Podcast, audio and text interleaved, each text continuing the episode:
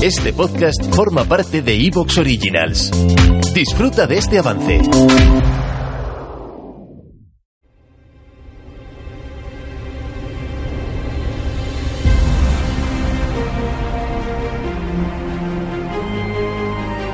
Destino Arrakis presenta Valar Morgulis, un spin-off dedicado al universo de Juego de Tronos. En esta ocasión hablamos de la Casa del Dragón.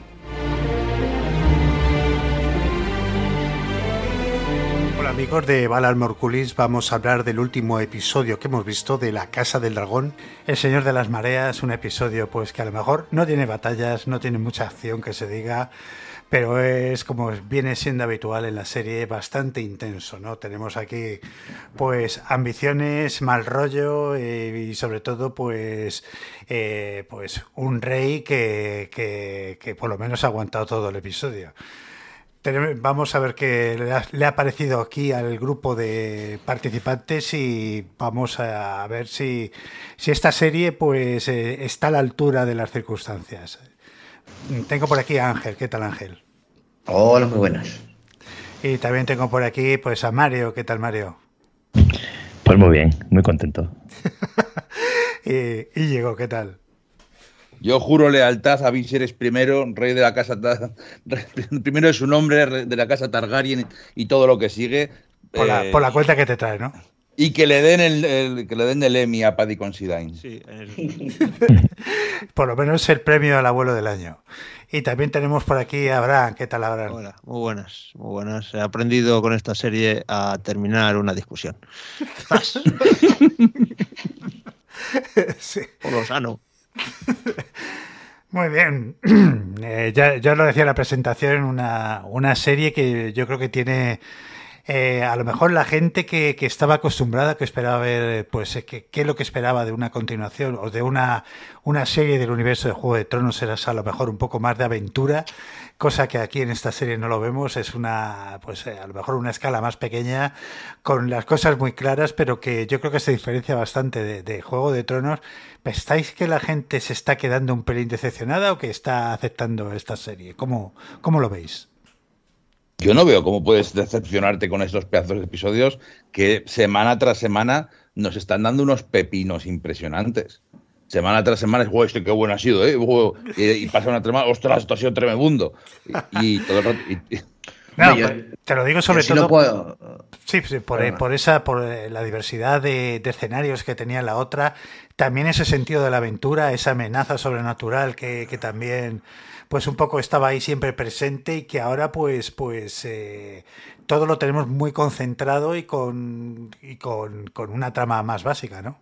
Sí, por eso yo sí puedo entender que haya gente que esto no le, no le interese. Es decir, pues eso, por muy bien contada que esté la historia, eh, todo el drama, todo lo bien que están los actores, lo- las tensiones y tal, pero si no te interesa lo que te cuentan, porque no te interesa, pues, pues, claro. pues ya está. Eh, Yo, yo entiendo que es una serie más difícil de ver precisamente porque tienes que tener más atención, entender bien lo que está pasando, eh, comprender bien a los personajes, saber de dónde viene uno, de qué palo va el otro, con quién se junta este, con quién, qué alianza tiene este otro, que, que no te cuentan así a viva voz, ¿no? Que estás viendo.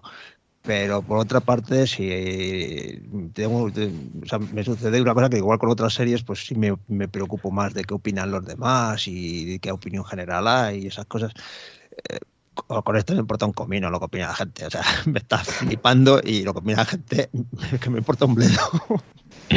Yo no sé si está generando rechazo. Está- eh, ¿Estáis leyendo algo por ahí de gente que no le guste y tal? Sí, algunos ahí, algunos ahí decepcionados, sí, diciendo pues que, que esto es un aburrimiento, que no pasa nada en los capítulos, pero son gente que no, no, la- no está comprendiendo la serie y no o no le gusta este tipo de series políticas, porque esto al fin y al cabo es una serie que, va, que va de política.